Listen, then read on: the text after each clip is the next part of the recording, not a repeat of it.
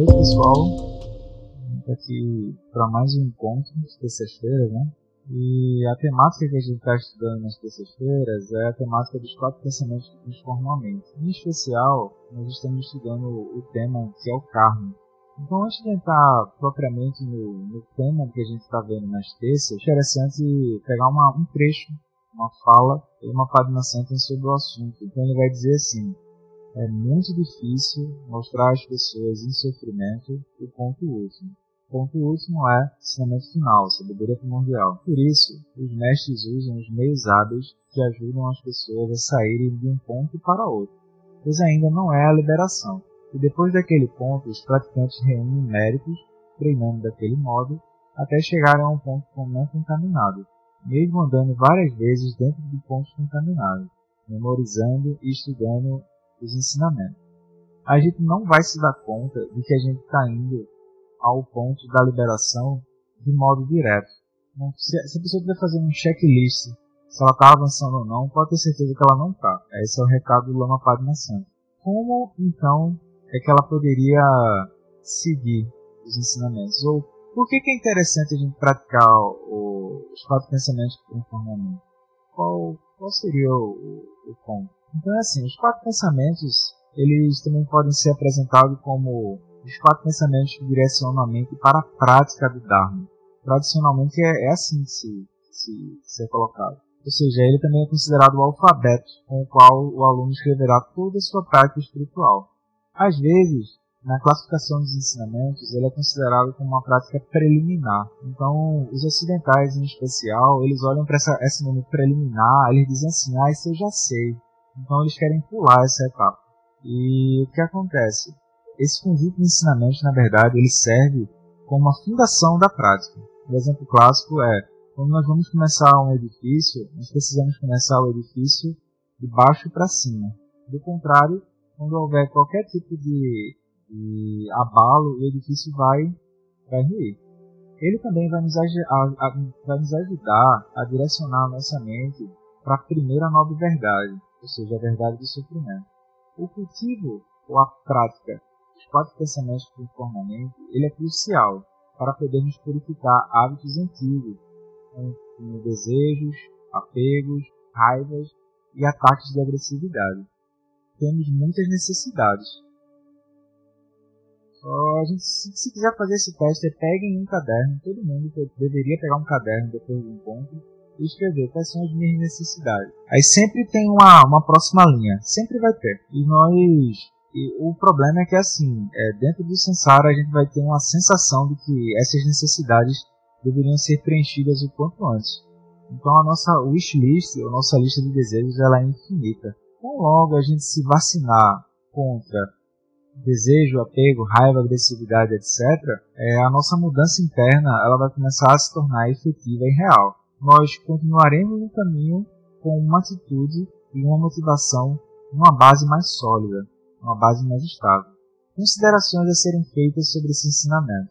Esses ensinamentos, eles nos dão uma sensação de urgência. O Alan Wallace gosta de dizer assim, espírito de emergência. Ou seja, é como um sinal de alerta sobre como estamos levando a nossa vida. São consideradas verdades básicas todo o caminho. E o resto do caminho vai se apoiar sobre isso. Ou seja, é como se a gente estivesse flutuando e a gente vai precisar fazer um barco enquanto está flutuando em alto mar. A primeira coisa que a pessoa vai precisar fazer é pegar a primeira tora de madeira que estiver disponível, porque ela vai precisar sair da sensação de que está flutuando. Em suma, quando, toda vez que a gente se sentir impotente no Sansara, a gente deveria revisitar esse conjunto de ensinamentos. Então é importante a gente ter isso em mente os quatro pensamentos de transformamento, eles não são ensinamento final.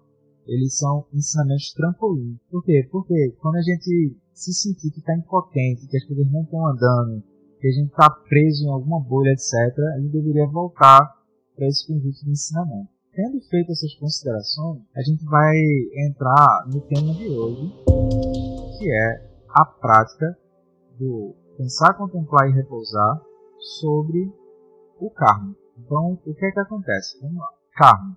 Então, esse é o texto do Chagda Rinpoche sobre as quatro contemplações que transformam a mente e ele é um texto de prática, ou seja, ele é um texto curto e ele é um texto voltado para fazermos pensar, contemplar e repousar. Hoje não, não vem ao caso é, explicar em detalhes o que é que significa pensar, contemplar e repousar, mas é, fazendo a prática a gente vai sentir o que seria pensar, contemplar e repousar. Então, por exemplo, essa etapa que a gente vai entrar agora é a etapa do pensar. Eu tenho um texto, de modo geral os textos de prática eles são curtos, precisos e eles são no modo imperativo. Eles são em linguagem eh, imperativa. Por quê? Porque eles são textos para você parar, olhar, contemplar. O que é contemplar?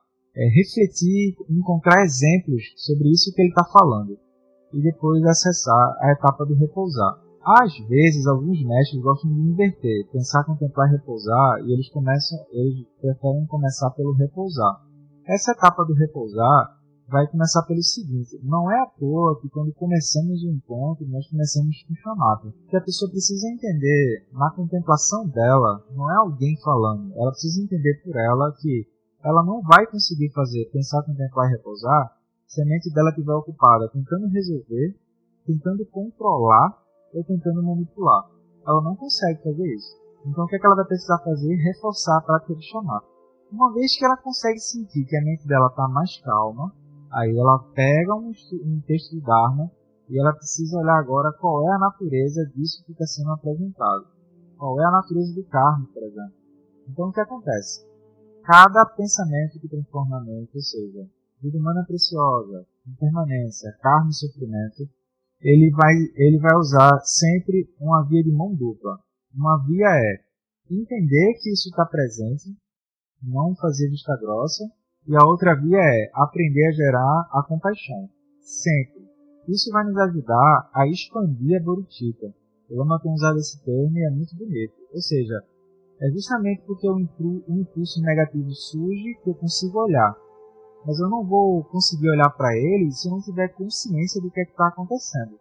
Ou seja, consciência em relação à inconsciência de simplesmente tentar resolver, controlar e manipular. Então, é, fico feliz de a gente poder estar se juntando e poder estar falando de um tema desse, que é um tema de aprofundamento. E ao mesmo tempo, o que é que acontece? Gostaria de lembrar que nas terças-feiras nós estamos indo, é, olhando o karma a partir do sofrimento para a liberação na quinta-feira eu olho o karma da liberação voltando ao sofrimento. Então é importante lembrar do ensinamento de cima para baixo e do ensinamento de baixo para cima. E a gente vai girar a roda do Dharma no meio disso.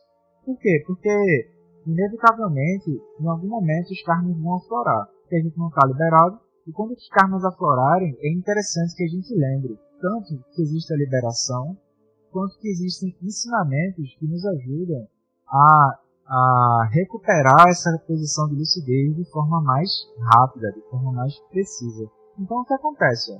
Texto de prática, instruções para meditação. Então, Chakra Rinpoche. Chakra Rinpoche é assim. Em primeiro lugar, avalie inteiramente a sua situação kármica. Uma linguagem mais raiz seria assim: examine o seu próximo. Como anda o seu básico? Eu até é, tive a sorte de hoje à tarde encontrar um texto da Pema e um do texto da, Pema, ela está com dois papéis higiênicos, um para ela e um para outra pessoa que ela vai receber. A gente precisa entender que a gente está dividindo o mesmo papel higiênico e que a gente não vai conseguir gerar compaixão se os karmas começarem a aflorar. O problema é que a gente não sabe quando os karmas primários vão começar a aflorar. Pode ser um movimento que o outro faça, do tipo assim, botar a xícara na boca. O karma secundário vai sustentar o karma primário e aquilo pipoca. Então, vamos lá.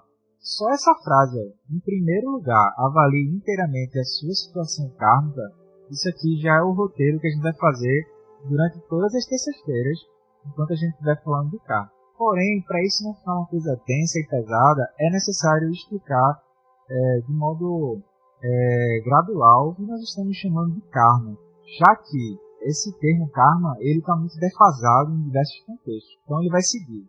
Vejam essa pergunta que a Emily fez, ou seja, pensar com o tempo a repousar está sempre vinculado a avaliar, avaliar de modo mais amplo, ou seja, inteiramente, inspecionar, ou seja, olhe para dentro, inspecione as circunstâncias dessa vida, ou seja, prática no cotidiano, para discernir os padrões kármicos que foram estabelecidos no passado. Então, cheque seus pensamentos e ações atuais, como indicação do que virá.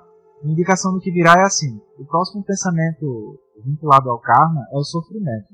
Então é assim: imagina alguém que tá dizendo assim, não, pô, é tranquilo, anda aí que é, essa coisa de coronavírus, isso é uma fantasia, pode andar pela rua.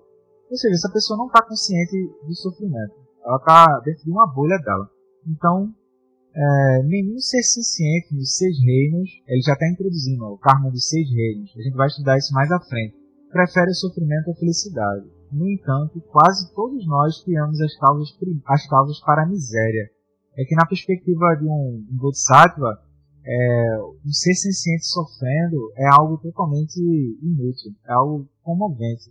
No sentido de que, como eles têm a natureza búdica, é, eles não precisam estar passando por aquela situação. Então aquilo, na verdade, é uma miséria. Esquecidos das consequências kármicas, ou seja, qual é a consequência kármica? É o sofrimento. Agimos em busca de gratificação momentânea e então culpamos a nossa má sorte em circunstâncias externas negativas como se essas representassem ocorrências fortuitas do destino, ao invés de resultados diretos de nossa própria conduta. Como nós estamos falando de alguém que está saindo do sofrimento para a liberação, aqui vale salientar karma primário e karma secundário. Ou seja, temos estruturas internas e, de acordo com a situação, quando aquilo aflora, a pessoa simplesmente começa a passar mal. E ela não sabe explicar o porquê. Ou então pior, quanto mais ela explica aquilo, mais ela infla a bolha e aquilo vai aumentando. Agora, sem equívocos e sem pretender escapar dos resultados negativos, se a não virtude for purificada, seja uma testemunha honesta de sua própria conduta. Ou seja, quando estamos fazendo pensar, contemplar e repousar sobre os quatro pensamentos, é isso que a gente está tentando fazer.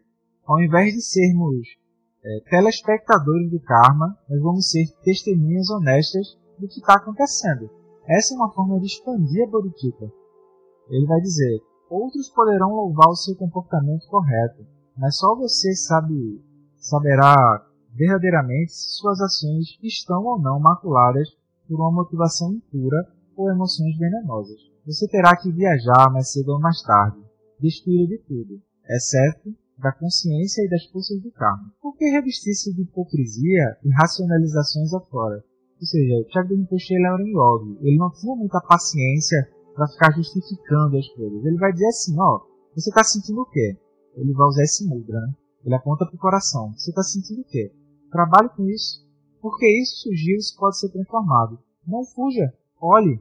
Por quê? Porque de modo geral a pessoa ela, ela não sabe nem o que é está acontecendo, ela está inconsciente do que está acontecendo, ela não é nem convidada. Quer ver um exemplo disso? Quando a gente volta para quando a gente voltar para conversar com as pessoas nos bares, nas mesas de bar, a gente não está querendo se encontrar para tomar cerveja. A gente não está querendo se encontrar para para ir para uma mesa de bar. A gente está desejando encontrar felicidade, desejar evitar o sofrimento. Então, contemple dessa forma e de, depois mente. Como isso aqui está muito é, tá muito preciso, assim, tá, tá muito direto, eu queria lembrar de um, um método dentro do pensar, contemplar, repousar ou meditação analítica que nos permite contemplar isso. Ou seja, como fazer isso na prática? Né? Então é assim, em primeiro lugar, as ações do cotidiano vão ser usadas como material de prática. Então não há dois lugares. Não é assim. O mundo cotidiano é uma coisa e a minha prática é outra. Isso não existe. Isso é uma fantasia da cabeça da pessoa. Vamos deixar claro isso. Agora, se ela não estiver conseguindo ver isso, é outra coisa. Porque às vezes a pessoa diz, não, isso aí é um problema do Dharma. Não. Às vezes, e na verdade 90% das vezes, a dificuldade é que a pessoa ela está com dificuldade de, de, de fazer essa ponte entre o ensinamento e a vida cotidiana. Se ela está com essa dificuldade, seja bem-vinda. Porque é dessa dificuldade que surge a sanga, entende? Deu, pra sacar, né, galera? Porque uma coisa é a pessoa dizer, ah não, isso é um problema do Dharma, vá pra lá. Outra coisa é a pessoa dizer, não, de fato, eu estou com dúvidas, eu estou com... Isso, isso é difícil de ser colocado em prática. Porque é uma outra inteligência, então. Uma inteligência contemplativa, uma inteligência internalizadora. Então, como fazer isso? Vamos lá. Então abro aqui o tradicional e badalado claro dos 240 itens. Hoje eu vou apresentar o quadro de 240 itens de modo rápido e minha ideia é entrar nas 10 ações não virtuosas. Por quê? Porque a gente precisa relembrar sempre. Porque é muito fácil passar batida, é muito fácil estar inconsciente durante o dia. É muito fácil mesmo, assim. Muito fácil. Então o quadro tem 240 itens, mas para essa prática que a gente vai fazer, a gente vai usar um quadro de apoio antes de ir para esse quadro. Por quê? Eu penso o seguinte, imagina alguém que está querendo nadar. É interessante que a pessoa comece a nadar com boias, é interessante que a pessoa comece a nadar no raso. Se ela já se sente à vontade para nadar 500 metros, então tá bem, vá direto para os 500 metros. Então vamos lá. Por exemplo, aqui na nossa vertical nós temos as 10 ações não virtuosas. Essas são as, as 10 ações não virtuosas, elas estão classificadas em ações de corpo, ações de energia, ações de mente. Corpo, energia e mente. Eu vou usar esse mesmo corpo, essa energia e essa mente para agora manifestar a compaixão. Mas eu não tenho como acionar a compaixão se eu estiver inconsciente na bolha. Então é interessante fazer essa revisão, que é a revisão de hoje. Matar, roubar, sexo impróprio. Três ações não virtuosas do corpo. Mentir, falar intimamente, agredir com palavras, difamar. Quatro ações não virtuosas da fala má vontade, avareza e heresia, três ações não virtuosas da mente. Aqui em cima, nós vamos ter né, corpo, energia, mente, paisagem. Estou olhando de cima. E aqui vai ser orgulho, inveja, desejo, apego, as seis emoções perturbadoras. Então, ó, 10 vezes 4 dá 40. 40 vezes 6 dá 240.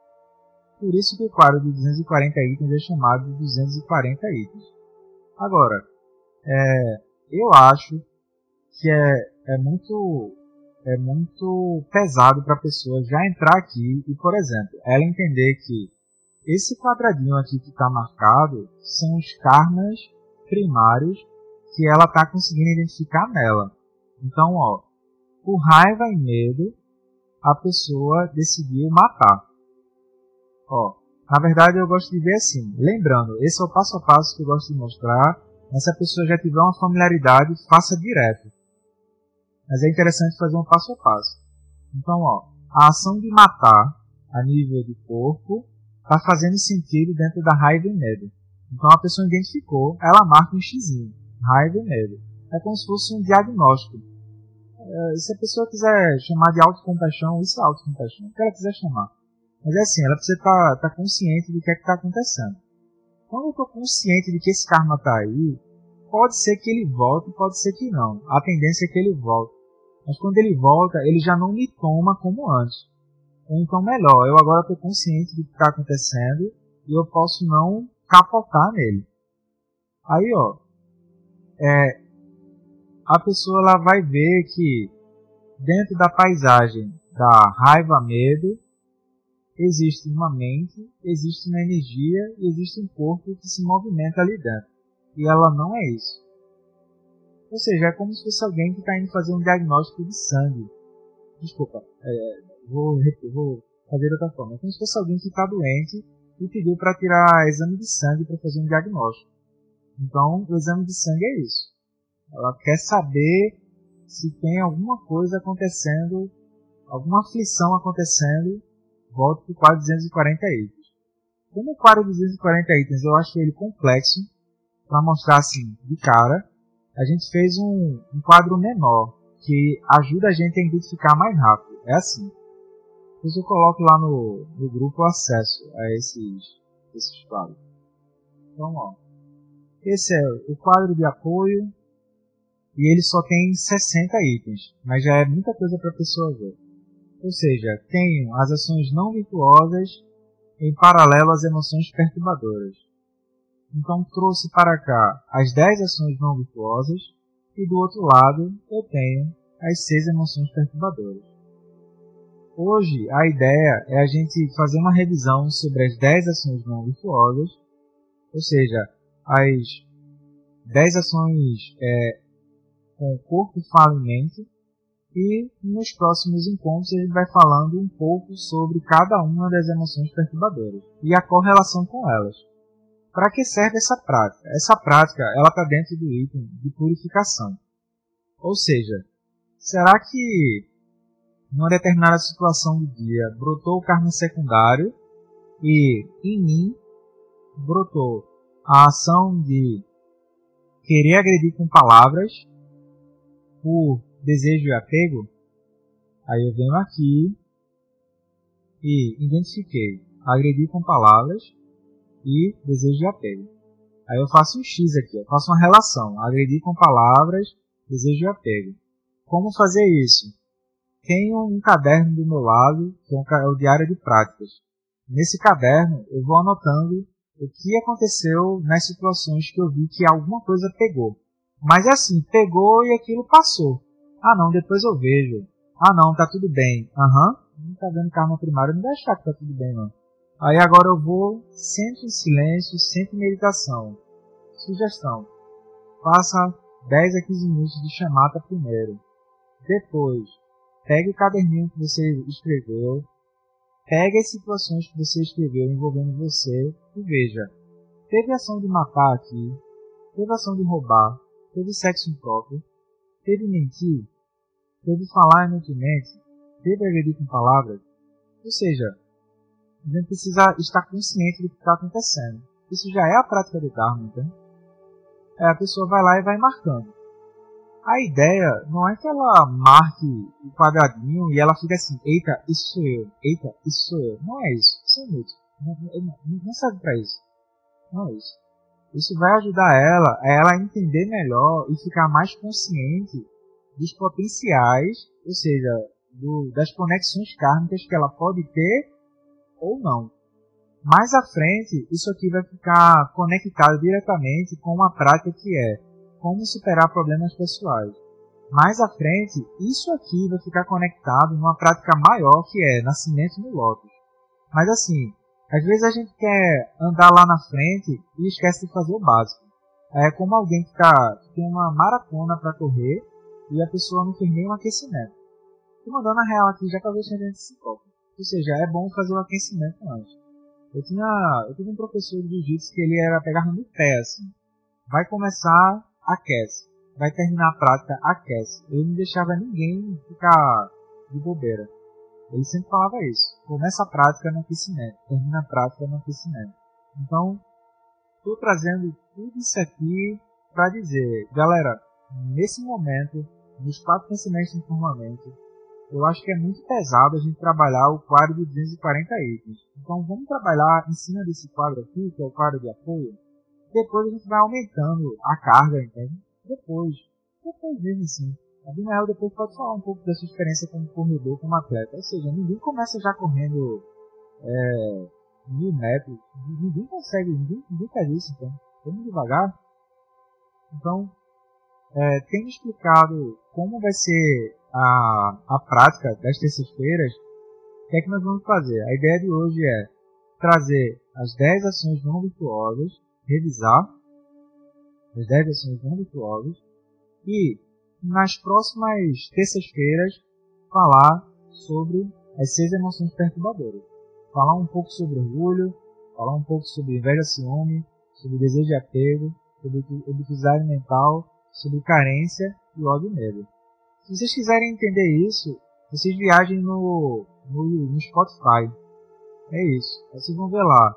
É, músicas sobre desejo de apego. Aí não falta a música sobre desejo de apego. Música sobre orgulho. Não falta música sobre orgulho. Não é assim, não é que a música vai falar sobre orgulho, desejo de apego, etc. Entende?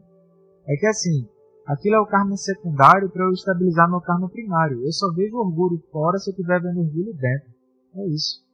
Então, tendo, tendo falado é, esses pontos, queria então começar a fazer essa, essa revisão. Vamos lá. A gente vai vou usar como texto de apoio é, Questões da Prática Budista, do Chad Rinpoche, e ele vai dizer, página 88, é crucial entendermos o que é virtuoso e o que é desvirtuoso.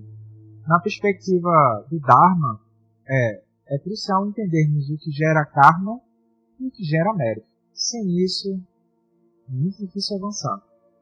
Caso contrário, mesmo com praticantes que tentam servir e trazer benefício aos outros, podemos de fato criar mais mal do que o bem. Isso é o Thiago Rinpoche, né? ele, ele não deixa a pessoa ficar no, numa coisa de uma fantasia espiritual, ele, não deixa isso.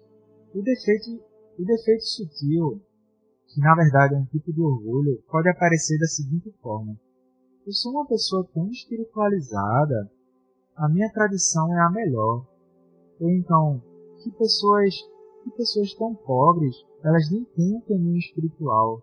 Que bichinho. Quando fazemos esses julgamentos, apenas criamos karma negativo. Se deixarmos de usar nosso corpo, energia e mente de modo cuidadoso e disciplinado, nossos defeitos podem piorar. Ou seja, o que estou cultivando no meu vaso, né? Nossa mente está repleta de cinco venenos. Com essas tintas em nossa palheta, que espécie de quadro vamos pintar? Isso é bonito, entende? Porque aparentemente parece um exemplo muito, muito, muito simplório, muito poético, né? Que espécie de quadro vamos pintar? Mas é assim, isso já é um exercício direto da liberdade da natureza da mente. Ou seja, temos cores e nós podemos pintar quadros. Ou seja, somos nós que, que moldamos a realidade. Qual a realidade que nós desejamos? É isso. Então, nós criamos desvirtude com o corpo quando, quando matamos, roubamos ou praticamos conduta sexual indevida. Uma ação desvirtuosa plena tem quatro aspectos. Por exemplo, o ato de matar inclui identificar o objeto a ser morto, estabelecer a motivação de matar, cometer, cometer o ato de matar e finalmente a ocorrência da morte da vítima. Ou seja, ele está falando assim, é, o matar ele vem em ação de corpo, energia, mente e paisagem. É isso que ele está tentando mostrar. Se temos a intenção de matar alguém, ou seja, a intenção, a, a paisagem está lá. Eu posso até dizer, não, não quero pensar sobre isso, mas a paisagem está lá. Nós não realizamos o ato. Ainda assim, geramos metade da desvirtude ao identificarmos objetos, estabelecemos a motivação de matá-lo, ou seja, surgiu o karma secundário, o karma primário de matar surgiu também. Ou, se caminharmos pela calçada, pisamos acidentalmente numa formiga e a matamos. Então, é como se fosse assim, é, a gente matou. Então seria interessante que ao invés de fosse assim, eita, matei e ponto final, a gente entender o seguinte, que tipo, a formiga também tem o direito de viver, então. Não é, não é uma coisa assim, tipo, eita, é, só, é só isso que tá. É, isso é assim mesmo e, e, vida segue. Não, não é isso. Então vamos lá. Matar. Uma ação sutil de matar, que a gente é, não fala muito, é a capacidade de nem olhar para o outro e ver um nascimento elevado para o outro. Exemplos mais práticos. Bloquear a pessoa do Facebook, bloquear a pessoa do WhatsApp, olhar para olhar o olho da pessoa e, e desejar que a pessoa ela vá para o lugar mais distante possível. Isso é um exemplo de matar, entende? A nível de mente, a nível de paisagem. Eu não estou executando o matar, mas eu estou olhando para a pessoa e é como se fosse um inferno frio. Eu posso matar a pessoa estando do lado dela. Eu crio um muro do lado dela. Isso é um ato de matar. O que é que significa roubar? Roubar significa algo que não foi nos dado de comum acordo. Inclui, por exemplo, pegar alguma coisa sem conhecimento do dono, render uma pessoa a fim de se apoderar de algo, ou usar uma posição de poder ou autoridade para tirar algo de uma pessoa em benefício próprio. Uma coisa que a Tenzin Palmo gosta de dizer é assim, os ocidentais são engraçados. Por exemplo, se eu emprestar meu disco do Pink Floyd pro Ney e o Ney não me devolver, a, a Tenzin Palmo vai dizer isso é um ato de roubar. Porque eu não estou dando de modo preciso para o meu, eu estou emprestando. Ela diz assim, seria interessante que a gente pudesse olhar para o básico, a de forma falando. Então, conduta sexual indevida consiste em atividade sexual com uma pessoa menor de idade, uma pessoa que está doente, uma situação que cause desconforto mental ou emocional, uma situação que, creve, que quebre um determinado voto em uma relação ou uma um, um compromisso com um determinado parceiro sexual, quer em relação a si próprio, quer em relação a outra pessoa. Então é interessante a gente olhar nisso. Assim. Depois, os quatro desvirtudes da fala, incluem a mentira sendo a pior. A pior mentira é a falsa afirmação de que você tem a realização espiritual de alguma coisa. Essa é a pior mentira que pode ter. Depois, a difamação que implica o uso da fala para separar as pessoas, sendo o pior caso é segregar a sanga. Essa é a pior tipo de ação negativa da fala, é segregar a sanga. Depois, a fala astra, que fere as pessoas, e a tagarelice ou fala inútil, que é simplesmente o uso de palavras que faz com que a pessoa desperdice o tempo dela e do outros. Então essas são as quatro ações equivocadas da fala. Depois, a primeira das três desvirtudes da mente é a cobiça. A segunda desvirtude consiste em pensamentos mal intencionados, ou seja, querer causar mal a outra pessoa, desejar que o outro venha a ser prejudicado, ou simplesmente se alegrar porque o outro está sofrendo. A terceira desvirtude mental, ou seja, a ação não virtuosa da mente, é a visão equivocada da realidade, ou visão errônea, ou também chamada de heresia. Ou seja, ter visão errônea é muito diferente de duvidar e questionar os ensinamentos. Na verdade, isso são componentes saudáveis da contemplação espiritual. Acreditar que uma visão negativa é elevada ou, acreditar que é, o bom mesmo é você fazer o outro sofrer seria um exemplo mais simples de visão equivocada. Os exemplos mais complexos são os seis reinos. Outro exemplo é assim, é, que nada, essa coisa de natureza ilusória é, simplesmente não existe, já que eu não posso provar. Já que eu não posso provar, isso não existe. Então, Tiago de você diz assim, olha, se você existe, se você acredita nisso ou não, isso é inútil, porque isso também não vai é, lhe isso também não vai é, lhe trazer a liberação do sofrimento. O mais saudável seria você voltar para será que isso é verdade ou não? Ou seja, é, questionar, duvidar do que está sendo falado e não simplesmente achar assim, ah não, essa coisa de vacuidade, já que eu não consigo ver, isso é besteira, isso é balela. Embora não possamos provar no momento que a nossa experiência, na verdade, é uma experiência que é tão insubstancial quanto uma experiência de sonho, também não, não podemos provar que não seja. Então, é melhor a gente olhar nessa perspectiva com a perspectiva do questionamento e da dúvida. Isso aqui vai fechar com a questão de por que fazemos pensar, contemplar e repousar. Porque pensar, contemplar e repousar é um método que vai nos permitir olhar para os ensinamentos, questionar, duvidar e pegar exemplos. Ou seja, eu não estou usando a mente que costura justificativas, que vai psicologar as coisas, que vai tentar é, achar propósitos, metas, etc. Eu estou tentando ver da mesma forma que os ensinamentos estão é, sendo passados pelo próprio olho do Dharma.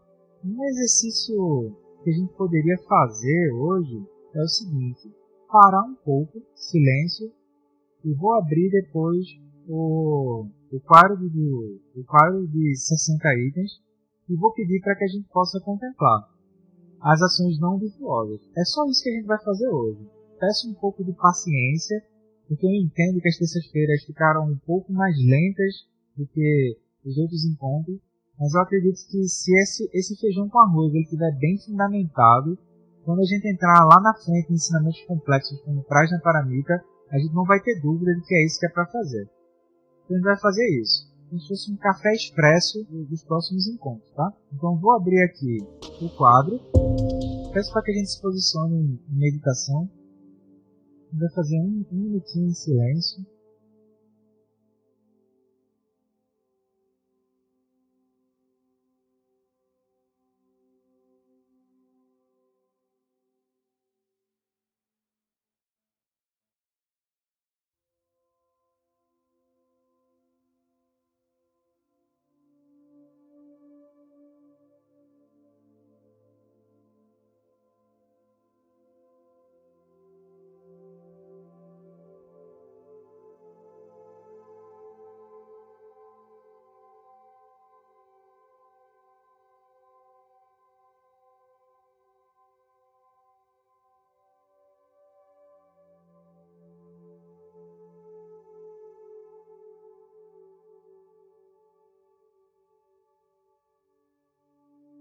permita que sua mente descanse.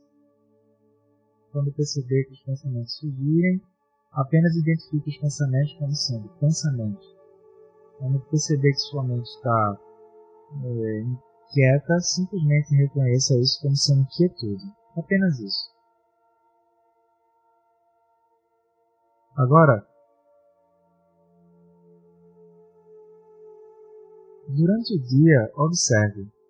Você presenciou ou você esteve consciente em você sobre alguma ação vinculada a matar? Se sim, apenas observe esse movimento, recue um pouco da história e simplesmente identifique matar. Em seguida, descanse a mente.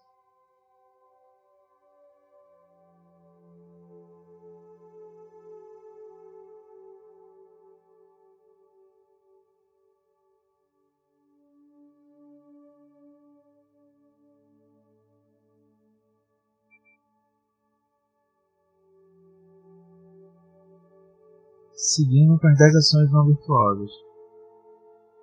Durante o seu dia, você presenciou ou esteve consciente de alguma ação vinculada a roubar? Se sim, observe a história que foi criada, observe todas as justificativas, etc., e identifique isso como roubar. Em seguida, repouse sua mente.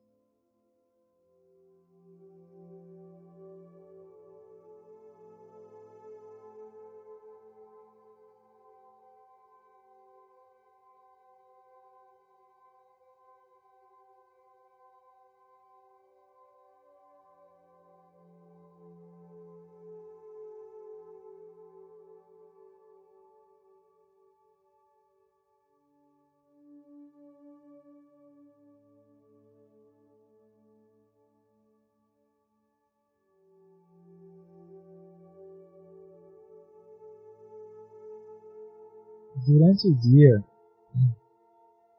você presenciou ou identificou impulsos vinculados a sexo impróprio ou conduta sexual imprópria? Sim, sim.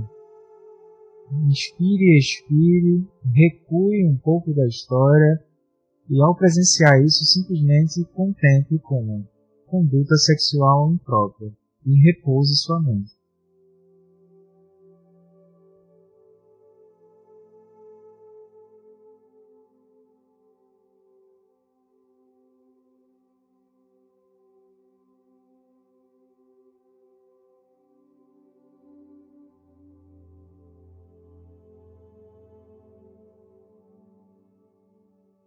Durante o dia você presenciou ou na sua experiência notou alguma experiência vinculada a mentir, alguma ação vinculada a mentir? Se sim, inspire, expire, recue da história e identifique essa ação como sendo mentir. Em seguida, repouse sua mente.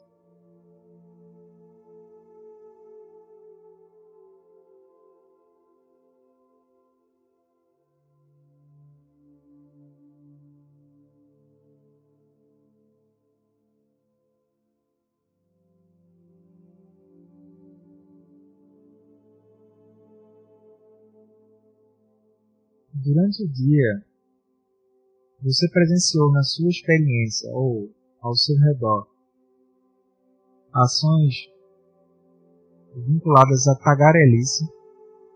Se sim, recue da história, observe a situação e identifique essa ação como sendo tagarelice. Esteja consciente do processo. Agora, repouse e descanse sua mente.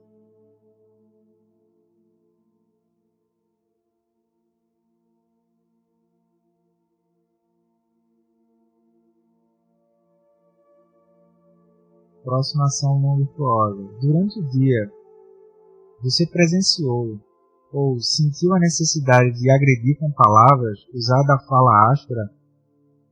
Se sim, identifique a história, inspire e expire e esteja consciente disso como fala áspera.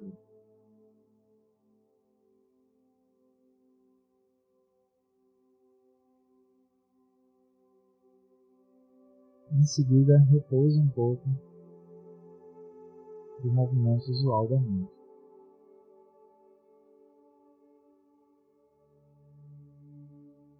Próxima ação não virtuosa. Inspirando e expirando, você presenciou na sua experiência ou na experiência das pessoas ao seu redor a ação não virtuosa de difamar ou usar da fala para criar desarmonia? Se sim, inspire, expire, identifique isso como difamar e repouse de qualquer elaboração mental.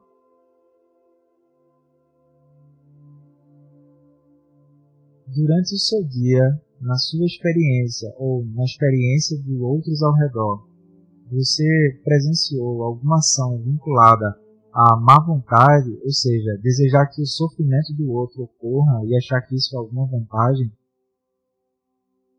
Se sim, inspire expire, recue da história e identifique isso como sendo má vontade.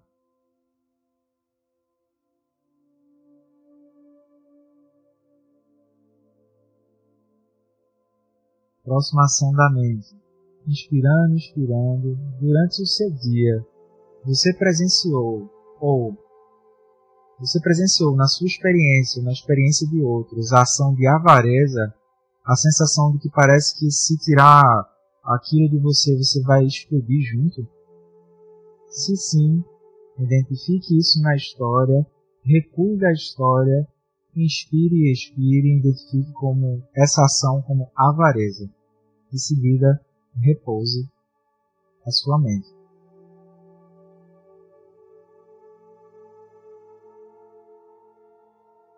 Por fim,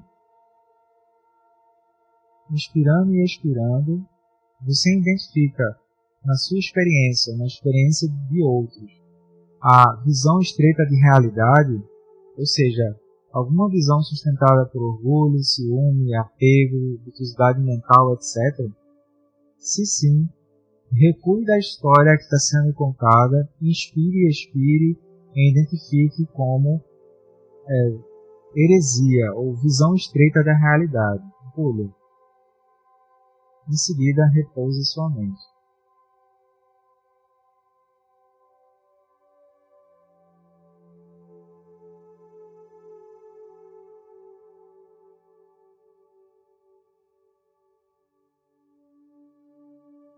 Então é isso, galera. O que eu tinha para trazer hoje é essa contemplação. Eu gostaria de complementar que esse passo a passo, eu vou escrever ele amanhã com mais detalhes, etc. Vai ficar disponível no site. É, a gente está fazendo devagar para justamente ir internalizando esses conceitos mais fundamentais de forma prática. E queria complementar que depois de cada contemplação dessa, o próximo pensamento é você agora gera compaixão ou não diante dessa situação, tá? Ou seja, voltando lá no quadro, é, olhando para o quadro e percebi que a outra pessoa está com uma ação de mentir. Eu percebi que eu também estou com o impulso de querer mentir. Ao invés de eu ficar é, tocando evidências do Cicundinho Sororó, dizendo assim, chega de mentiras, e ficar puto com a situação, eu vou tentar olhar isso, tipo, inspiro, expiro, identifico é, na minha ação ou na ação do outro a ação de mentir, depois vejo se brota a compaixão e da compaixão é que eu vou tentar agir. Então vejam que o, o, o passo a passo ele começa com blocos de Lego. Depois é que eu vou encaixando os blocos. Por quê? Porque a pessoa vai dizer assim, ah não, é fulano fez isso, eu tive compaixão. Aham, uhum, tá bom, sei é melhor ir devagar identificando, né? Essa, esse, esse ato de ir identificando um a um, isso vai nos ajudar a gerar a sabedoria discriminativa, ou seja, a sabedoria discriminativa é o que vai ajudar a gente lá no caminho de outro passo. Porque eu só tenho como acionar a compaixão se a minha mente não estiver presa uma bolha. Mas assim, é, existem bolhas que eu estou consciente e existem bolhas que eu estou inconsciente. Então, esse trabalho que a gente está fazendo aqui é para ajudar a gente a ajudar as bolhas que a gente está inconsciente. Ou seja, Ao invés de eu esperar que a bolha estoure, eu estou usando o caminho da meditação, que é o caminho pacífico, para poder ir atrás do, do disso que eu estou chamando de bolha. Então, eu gostaria de relembrar que esse encontro de hoje ele vai estar disponível no podcast. O podcast está disponível no site. O, também o podcast vai estar disponível nas redes que a gente tiver, como Deezer, Spotify, etc. E o próximo tópico que a gente vai estudar ainda é sobre o tema de karma, mas agora é falando um pouco sobre as emoções. Então, por exemplo, na próxima terça-feira, cuidados de Maharaja, o que, é que a gente vai fazer? A gente vai estudar um pouco do orgulho e vai fazer a associação. Por orgulho, a pessoa pode matar, por orgulho, a pessoa pode falar inutilmente, por orgulho, a pessoa pode agredir com palavras. Quando eu estou fazendo essas perguntas, eu estou fora da bolha. Porque agora eu estou entendendo de maneira mais profunda a questão de como a gente se identifica com os impulsos e como a gente capota ali dentro. Porque, por exemplo, se eu inspiro e inspiro, olho para a história e recuo, é, e agora eu consigo ver assim que dentro da história isso é matar, dentro da história isso é roubar, a sabedoria discriminativa é muito precisa, entende? A sabedoria discriminativa é Buda Mitaba, ou seja, quatro nove verdades e caminho do passo. É o que vai nos tirar do Sansara. Essa a sabedoria que permite a gente olhar e estruturar a nossa vida de forma que a gente possa usar o caminho da melhor forma possível. É uma das cinco sabedorias, né? A sabedoria da cor vermelha. Então, é, esse ensinamento que a gente está vendo hoje, ele pertence a essa sabedoria, sabedoria discriminativa. Ou seja, eu percebo que o quê? Surge o pensamento, eu percebo que ao invés de exagerar, ao invés de negar, que são os extremos que a mente dual faz, eu tenho uma sabedoria que na ausência de luta, eu consigo recuar e entender o que é está acontecendo a partir de uma inteligência mais ampla. A gente vai começar a trabalhar isso, que a sabedoria, a sabedoria discriminativa, a prática paramita, etc., sempre é mais ampla do que qualquer inteligência dos 12 elos, porque ela está fora dos 12 elos, ela está fora dos seis reis. Então, esse quadro ele é muito importante. Importante no sentido assim, de que se a gente quiser saber como é que está a nossa prática, é simples, olha para o quadro de 240 aí. Não tem uma, uma fórmula, ninguém vai dar um Oscar para a pessoa, não. Ela vai ter que olhar para o quadro de 240 aí e dizer, e aí, isso aqui está purificado ou não? Quando ela está olhando para o quadro e ela está fazendo essas perguntas que a gente fez, ela está fora. Por quê? Porque eu só consigo fazer essas perguntas se eu estiver fora. Eu não consigo fazer essas perguntas se eu estiver na, na bolha. Por quê? Porque na bolha eu quero resolver, na bolha eu quero controlar, na bolha eu quero manipular. Não tem como, entende? dentro da bolha a visão já está já tá limitada. A bolha não tem como, como sair disso. E a alegria é que os mestres deixaram esses ensinamentos para gente. Então, é, eu vou ficar por aqui. É, a gente segue no, no giro né, da Roda do Dharma. E a gente vai fazer a dedicação de mérito. Quem tiver qualquer dúvida, pergunta, etc., manda, manda no grupo manda para mim em privado. Já que essas terças eu tô, eu tô, eu tô sendo mais chato mesmo, assim, de tentar é, falar sobre essa questão do karma, dos quadros, etc. Porque isso vai ser útil quando a gente for falar dos ensinamentos mais elevados. Que é simples. Como é que eu vou dizer que o karma é vazio se eu não sei nem o que é que está brotando dentro? Eu posso dizer isso da boca para fora mas no coração da experiência eu não tenho isso.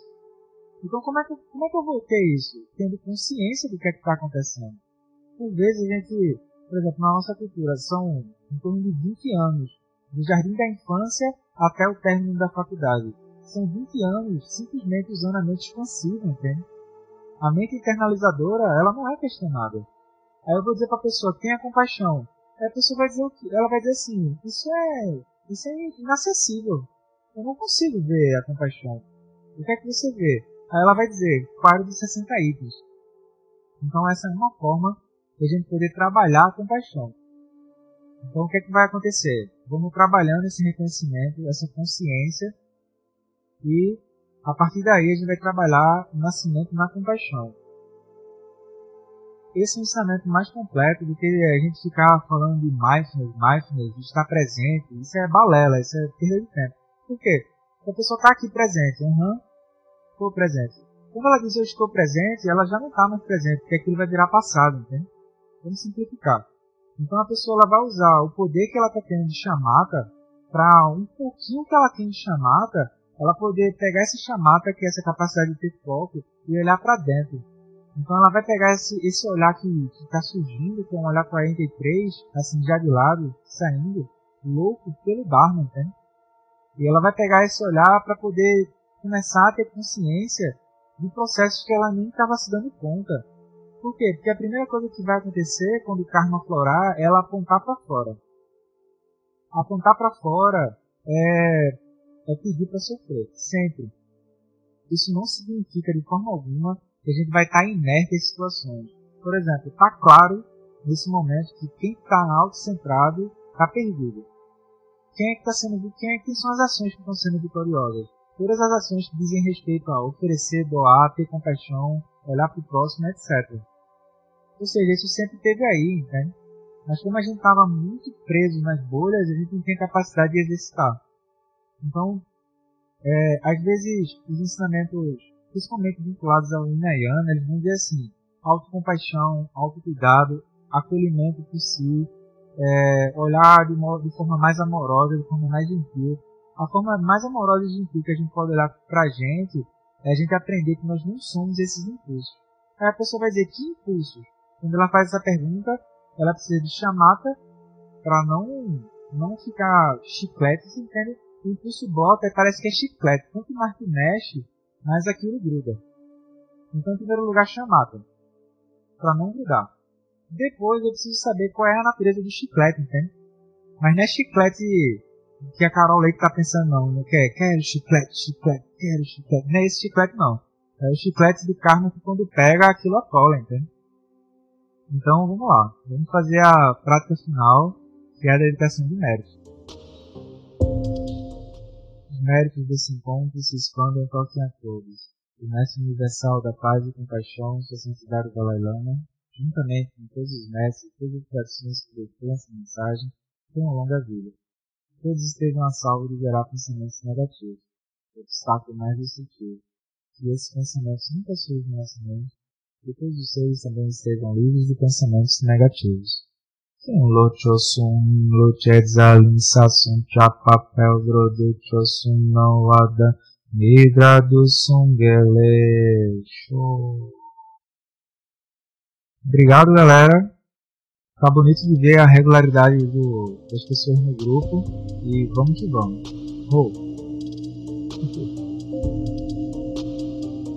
Tchau.